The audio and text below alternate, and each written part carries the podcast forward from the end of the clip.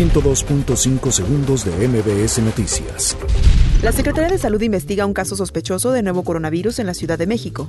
Se trata de un hombre de 44 años, el cual fue atendido de forma ambulatoria por presentar cuadro clínico leve.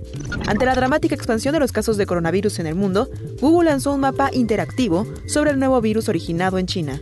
La Secretaría de Educación Pública anunció que las maestras tienen la libertad de unirse al paro de mujeres propuesto para el 9 de marzo sin recibir sanción alguna.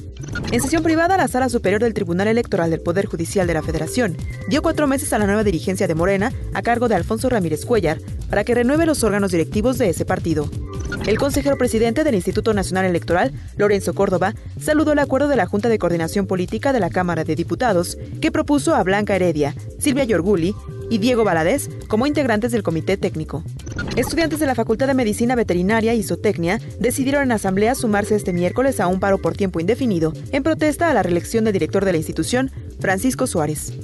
Tras señalar que en la Universidad Autónoma del Estado de México no habrá intocables, el rector Alfredo Barrera informó que han sido dados de baja cuatro maestros por señalamientos de acoso.